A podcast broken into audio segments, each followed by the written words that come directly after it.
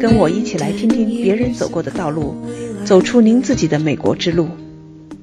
大家好，我是 Michelle，欢迎来到这里听我讲述美国故事。上一期我和 Sam 聊到了他当年在中国初中毕业之后，一下子就被扔到美国的高中的环境里，独自生活，经历了一系列的挑战。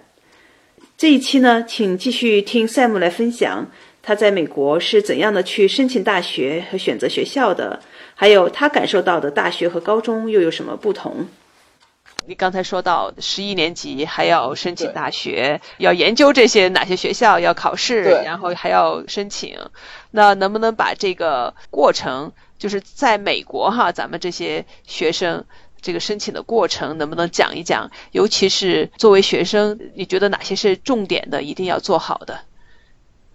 我觉得大学这事儿真是特别特别特别因人而异。大家都知道，这个填申请的时候，每个人的性格都不一样，所以每个人的这个可能喜好也不一样。所以我觉得，首先咱们说 SAT、GPA 这这两个必须得合住。这两个我觉得中国学生没什么可说的，对吧？SAT、GPA 标化嘛。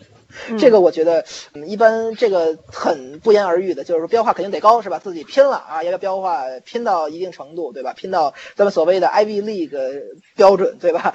大家比如说很喜欢 Ivy League，对吧？都特别喜欢 Ivy League。我认识到很多我们学校 Freshman 九年级新来学生都说啊，我要上 Harvard，我要上 Yale，我要上 Princeton。所以我说 OK，Good luck，祝祝你们好运，真的。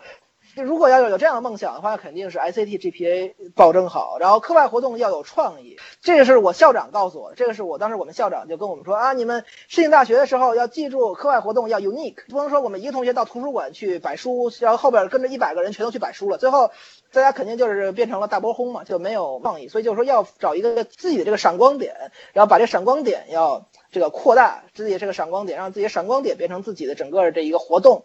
或者是自己的这个 community service，这样这样的话，我觉得就是说更能脱颖而出一点。毕竟招生官读那么多 essay，要全都写自己去图书馆买书，那这个是不是也太烦了吧？嗯，是吧？要 unique 有自己的这个特点出来，嗯，与众不同之处。这些标准化考试一定要考，对吧？讲一讲这个流程，因为中国的很多学生他们不太知道怎么做，所以呢，也有很多人就干脆委托这个中介公司哈，帮他们去做。那在美国的话，我不知道当时你来去选学校啊，各方面你有什么样的帮助，有哪些资源，还有说你自己做什么样的研究？学校这个高中里面就有大学的 counselor，college counselor，因为每个高中好像都有，在美国所有高中都有。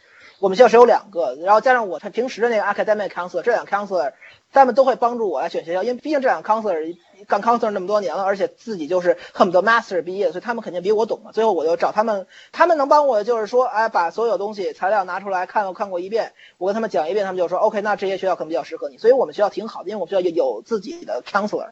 而且我们不用再花更多的时间和精力去找 counselor，所以我觉得这个我们学校我我特别特别感谢我那两位 counselor，到到现在每年感恩节、圣诞节我还给我们发 email，就是说，哎呀，特别特别感谢，没有您就没有我的未来什么，我都会这么说，真的。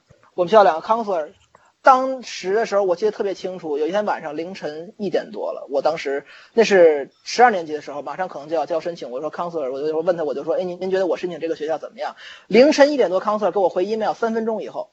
哇，够敬业的哈！三分钟以后，美国人也这么敬业哈。对 对，当时我就特别特别感谢，因为我跟康 Sir 他特别理解我，因为毕竟我不是在美国出生的，所以他就就是说，既然像我这样能帮一点是一点，所以这一定在学校，在美国高中得跟大学高中的 college counselor 搞好关系，这特别特别重要。而且关键是大学 counselor 能给你写推荐信。这特别好，因为我们高中 counselor 都会写 recommendation letter，所以就各种各样推荐信啊什么的，找老师写，找 counselor 写，真的是特别特别的，嗯，特别特别有用。然后就就一定得跟大学的高中里面的各种各样老师和 counselor 搞好关系，以后都是能帮大忙。而且你经常会去找他们，所以他们对你比较了解，也能够把你的特点各方面能够，首先是给你比较好的指导。第二点的话，他写推荐信的时候，他对你的这种了解程度，那他也能够写的比较清楚，对吧？把你的特点突出出来。嗯，OK，所以这个资源我们。如果是在美国上高中的话，我们要好好利用上学校的 counselor 免费的资源，而且他们是这方面是非常有知识的。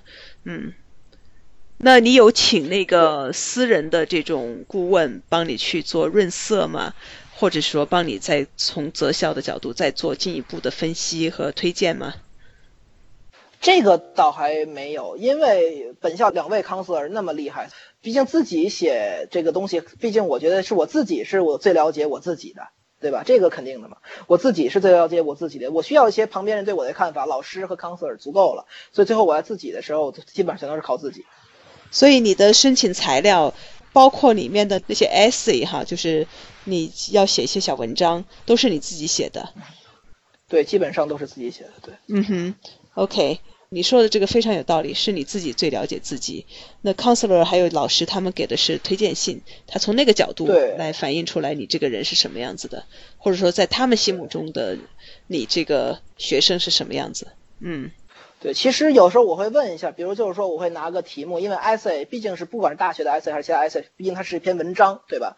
我可以找我的英文老师、历史老师，我就说，哎，你看我用这个经历去扣这个题，你看可不可以？这个我也我也是可以稍微问一下。我的历史老师带了我整整三年半，高中四年高中，我的历史老师带了我三年半，而且我的历史老师本身是耶鲁大学毕业的。哇！所以我就会去找我的历史老师，就是说，我会问他，我就说，哎，您觉得我这个题目扣这个 topic 是不是能扣得住？老师说扣得住，好，那我就这么写了。其实真的是自己最了解自己，然后一定跟老师搞好关系。后来你选择了几所学校，最后结果你自己感觉怎么样？申请的？具体的数还真忘了，那是有点多，有点多。具体的录了。大概四五所吧，因为毕竟有的时候觉得当时也不知道自己怎么着，当时就可能是因为就梦校选了一大堆嘛。有的学校就是我不申，我觉得我就就是遗憾，嗯，有就就申了，最后肯定结果不言而喻，知道自己可能就是没有这个希望，但最后我觉得还是要试一试。嗯哼，对，好多很多不留遗憾哈，咱不留任何遗憾，申请季不要留遗憾，对，就明知道哈佛申不进去，我还要申。那你最后对自己的结果怎么样？最后挺满意的，因为毕竟最后当，但毕竟是十二年级，包括就今年的，从一月份开始就各种各样的有剧的有录的，当时就都看淡了。我觉得当时我就说，反正我尽力了，最后爱爱怎么样怎么样。当时其实我觉得我是我们这波人人里看的比较 take it easy 一点，很多人就是说一定要上某所学校，最后我就说你上那所学校并不是你定，人家 admission 定的是吧？这个时候你既然交都交了，那大家一块开了 party，我们最后交完以后，我们大家最后就开 party 啊。申请材料交完以后，最后开 party 啊，就等完三四月份的时候，如果有人被某某学校拒了，我们就会一块儿去 Starbucks 喝一杯咖啡啊，跟这个兄弟讲，就说，哎呀，take it easy 是吧？这个不是 the end of the world 是吧？所以就我们都是这样的。这个我觉得是特别难忘，因为我们都很欢乐，而那一会儿朋友之间感情是最好的，是吧？十二年级最后最好的，对，嗯。从你的角度，你最后上的是离家比较近的一个学校哈，华大对，华盛顿大学华大，对，你自己开学有几个月了吧？嗯，对，马上都快 final，第一个 quarter 马上就要结束。嗯，你选专业了吗？还是说进去还是 general admission 没有选专业的进去？因为大一的时候都是要修 prerequisite，所以大一的时候就是我还是现在暂时还真的是没有定方向，因为。当时我跟 advisor 聊说，advisor 就是说你先别着急啊，这两个 quarter 上完以后你再跟我聊。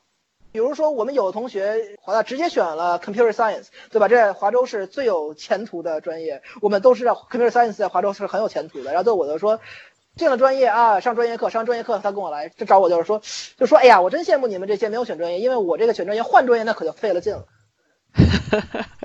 希望他能一下选对了。对，所以最后我就说，我还是等我上完两个 quarter，就因为我自己知道我比较倾向于什么，我还上完两个 quarter 以后我再看呗，因为毕竟什么样的课程都要试一试嘛。因为如果在当时给自己定了一个专业，就很容易一条路走到黑，都换也很难换。所以我觉得真的是一开始没有这个必要，就把自己非要把让给自己盖个戳，说自己就是这么一人，我觉得没这必要，还是多试一试为好，给自己留点余地。嗯，所以你还在尝试过程中，那我估计你选的课程也比较广泛一些喽。对啊，就是从 economics 到 English，从理科到文科，因为现在大一学生能选的课很有限，真的很有限，比大四的学生肯定很有限，所以就是现在就是说各种各样的 entry level，就咱们所谓一百就是 lower division 就比较简单一点的课，但是也跟有的跟专业挂挂钩，有的不跟专业挂钩，就就都都试试呗，是吧？不试试怎么能知道自己是啥样呢？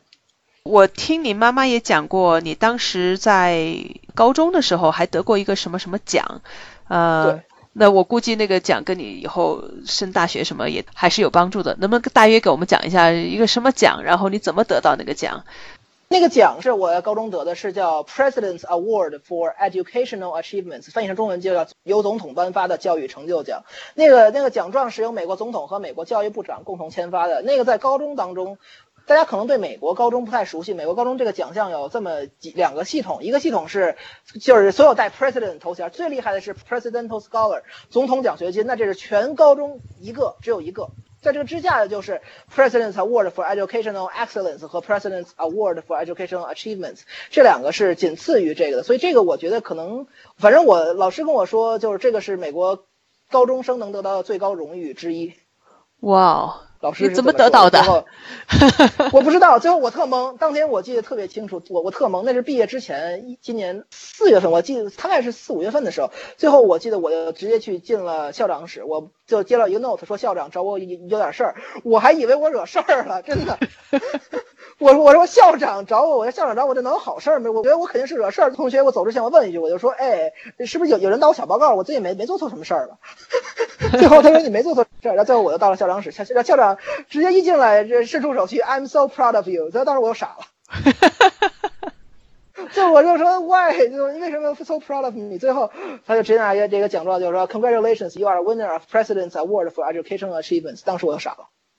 那你没有问问为什么给我这个 award？我说我说校长，您再看看，就是说那个我的名字是不是写错？是是我们这个，是我们这个，真的是名字写错了。那校长说，哎，是我校长亲自核对过的啊，这个没错。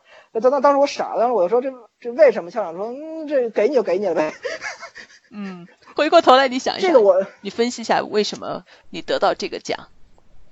两方面，一个是毕竟在学校 GPA 也不低，拿了那么多 AP 课，确实拿了四五门 AP 课。然后最后我觉得是，毕竟这个 GPA 不低嘛，这个肯定是。然后还有就是，我觉得我的社团各种课外活动，这个奖项很综合，因为就是说肯定最低标准是必须得是这个？就 A。A 对吧？这个 A 可基本上所有学科或大部分学科是 A，有几个 A 减，这应该是最起码的一个对这个奖项的一个要求，这是我知道的。然后还有，我觉得更大一部分可能是因为我又做电台啊，可能又有自己的社团，所以我觉得可能这个也是一个方面的原因。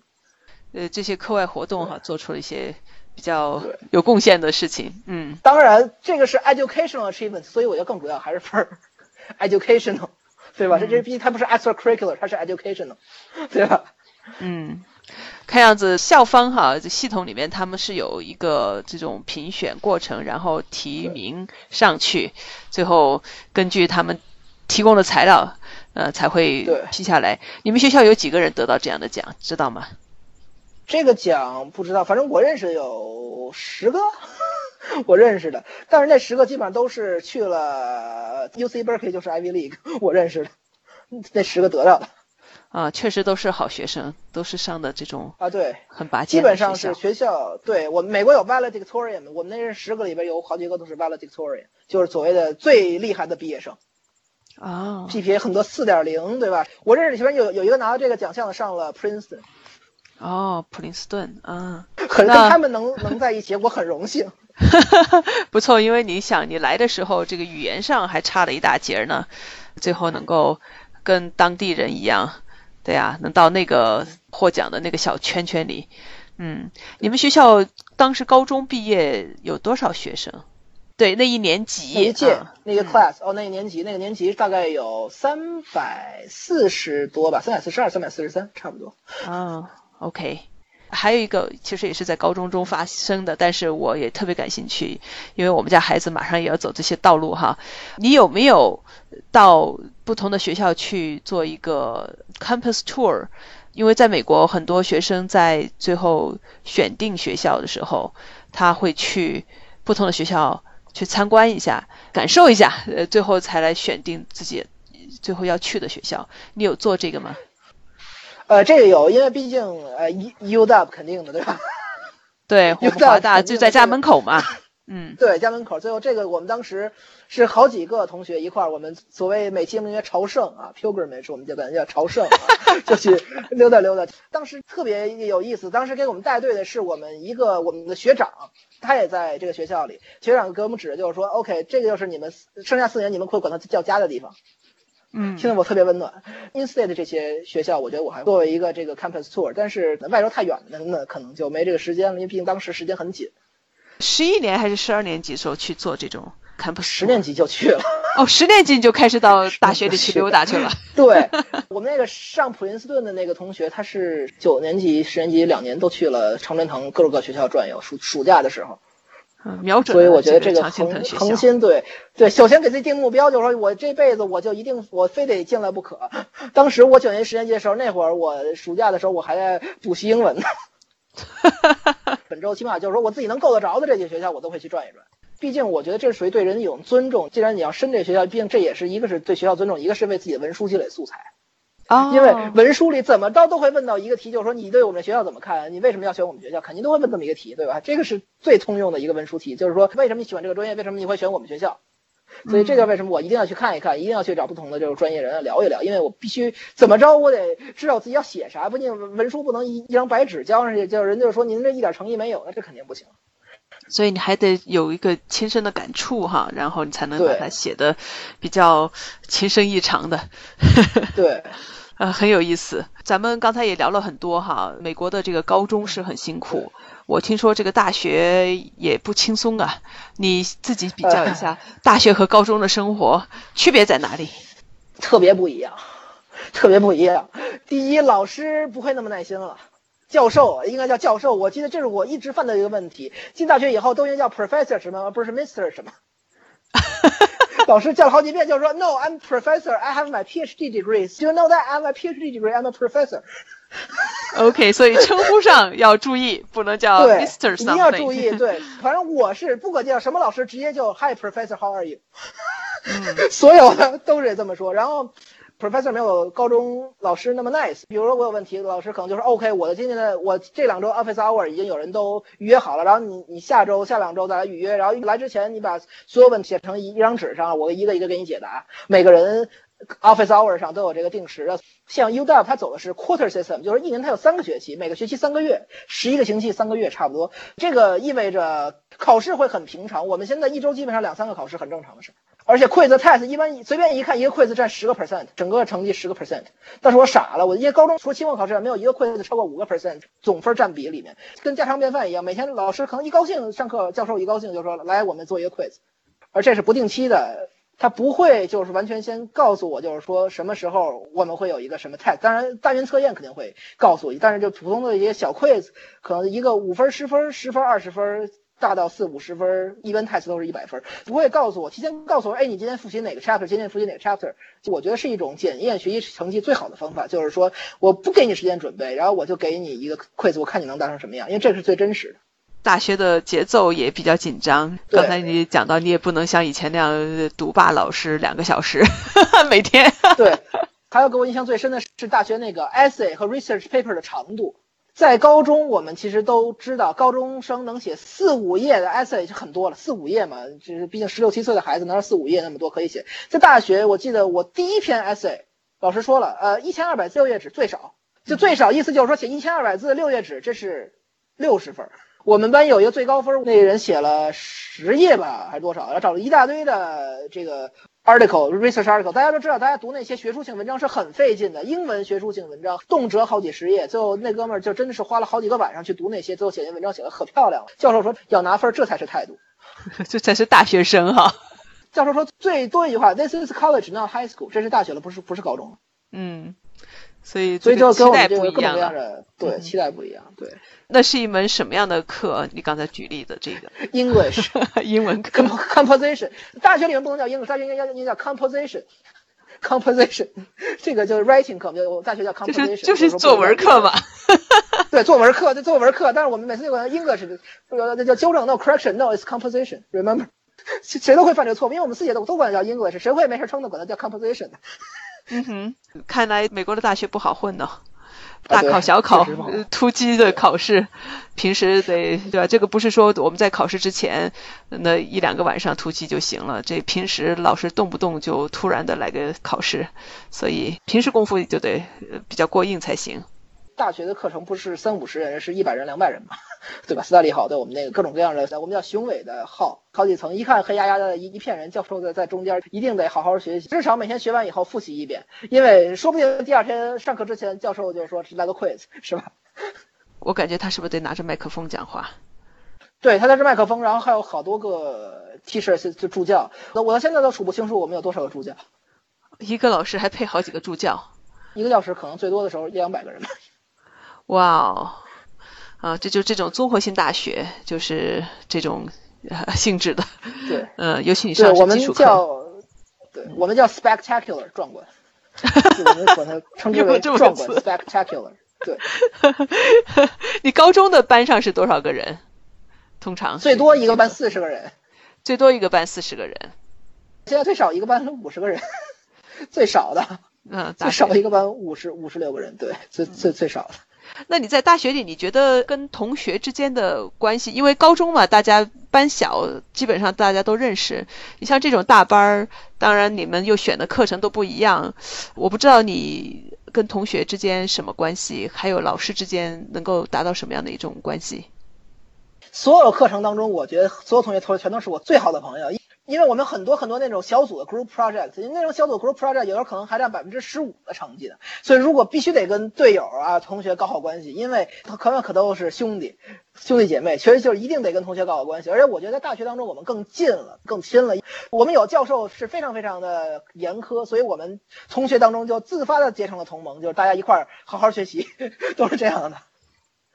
那跟老师呢？跟教授没太有机会接近，那。跟教授是相敬如宾，我们都用这个词儿。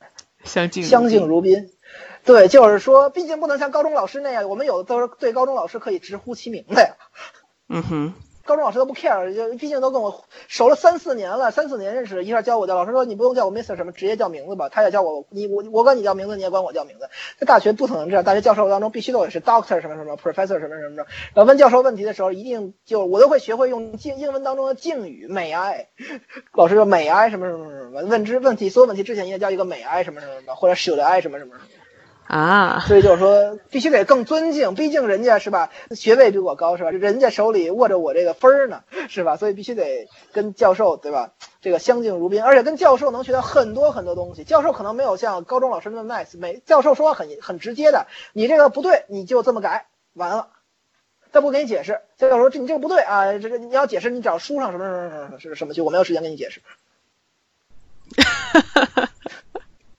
对，因为我这我很能理解，因为毕竟作为一个教授，自己还要有自己的这个这个科研，自己还要有其他的自己一些事情，自己还要带很多硕士生，对不对？所以我觉得跟我们这些本科生，我觉得基本上就是说，书上能能找的找书，书上没有的 Google。在和 Sam 的采访结束之后呢，我又联系了 Sam 的妈妈，我问了他这么几个问题。第一个问题就是，当年全家人是怎么做了这么一个决定，让 Sam 自己十四岁就一个人到美国去留学的？那 Sam 妈妈的回答呢？我就念一下吧。呃，她说：“对于孩子多大适合出国留学，或者出国留学好不好，其实真的没有一个标准答案。那每个孩子的个体差异的非常大，很难用一两个事例作为模板。他们认为，在做出出国留学的决定之前，家长一定要对自己的孩子有充分的了解和认识，以及良好的沟通。在面对无数担心。”利弊权衡和未知结果的时候，对孩子有没有基本的信任非常重要。比如面对困难的时候，能不能积极的想办法去处理，还是会抱怨钻牛角尖儿？对一些不好的东西，有没有明确的是非观和自制力？与别人相处的时候，是不是有包容心？面对压力或不公平的时候，有没有承受力等等？这些在他独自面对一个新环境的时候，都可能会被放大。当孩子出国后，和家庭的沟通啊显得更加重要。良好的沟通可以使孩子获得内心的慰藉和支撑，也使父母的教育不至于缺位。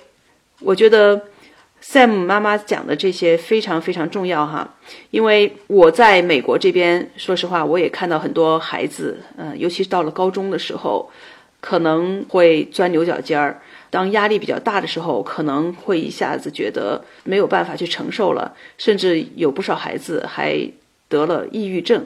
我们下一期的时候，我就会去给大家讲讲抑郁症的这一方面的事情，采访在美国长大的华人孩子，他们是怎么样的面对这些情况，面对学业的压力。如果不幸得了抑郁症，他们怎样去治疗这一方面？那第二个问题呢，我问了 Sam 妈妈，就是 Sam 出来留学之前，大家都做了些什么准备，包括英语上的、生活能力上的准备等等。Sam 妈妈说呀，对于语言和生活能力的准备，当然越强越好，而心态、性格、品格、教养等，决定了孩子是不是一个能在异国异族环境中被接受和被欢迎的人。这可能是孩子要适应新环境很关键的方面，容易被接纳。就容易更快、更好的融入和适应环境，而且在这样的环境下，在他人眼里，你不可回避的代表着自己的祖国。我不知道小小的 Sam 十四岁的孩子那时候他想没想过自己是代表着祖国哈，代表着中国。OK。Sam 妈妈，她认为 Sam 这几年的留学生活呀，并不是一帆风顺的。Sam 在这里遇到过各种各样的困难，各种各样的情况，而且很多的时候呢，都必须去独自面对。那只要把大方向能把握住了，那遇到的这些困难也都是一些非常好的锻炼。所以，Sam 妈妈基于对于自己孩子的这个了解和信任，以及呃一直保持的这种紧密的沟通。他觉得当年 Sam 出来这个决定做的还是不错的，也很欣慰看到自己儿子这些年的一些变化。那好，今天的节目就到这里，希望对您有所启发。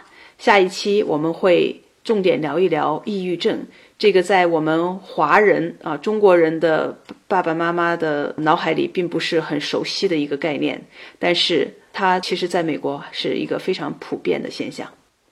期待与您下期再见。